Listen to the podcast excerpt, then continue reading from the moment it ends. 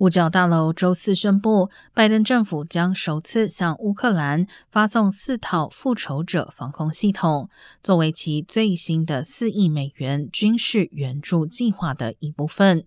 国防部的公告称，随着俄罗斯持续空袭乌克兰关键基础设施，额外的防空能力至关重要。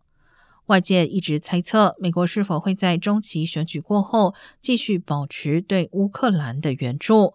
五角大楼副新闻发言人辛格称，他相信国会两党都有对乌克兰的长期承诺。